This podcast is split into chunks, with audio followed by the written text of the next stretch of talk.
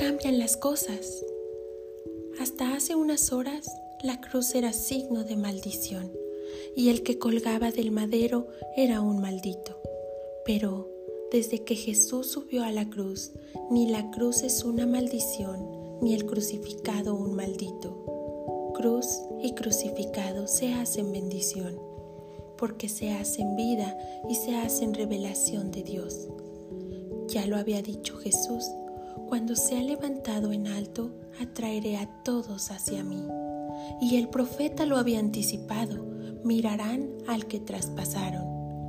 Lo que era signo de ignominia ahora se hace signo y palabra de revelación. Desde ahora la cruz será un lugar de cita de Dios con el hombre y del hombre con Dios.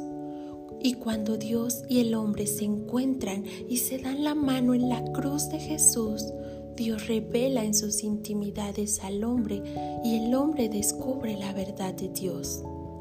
Ahora, cuando el hombre quiera saber algo de Dios, le bastará mirar a la cruz y en ella podrá leer el amor hasta el extremo que Dios le tiene y como Dios se revela como amor y como vida.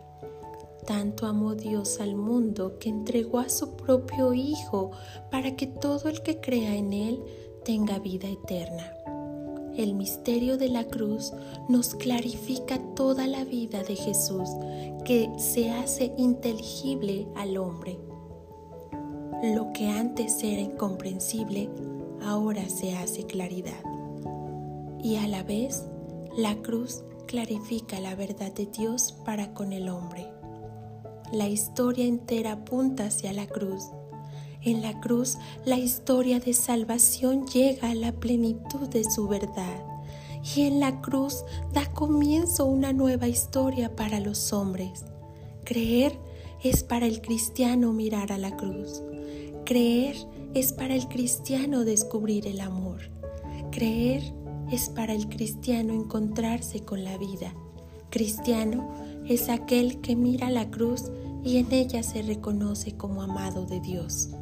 Cristiano es aquel que mirando a la cruz aprende a leer de una manera diferente su propia vida y su propia historia.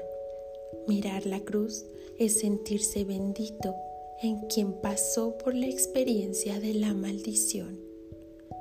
¿Cuánto tiempo hace que no miro fijamente y en silencio la cruz?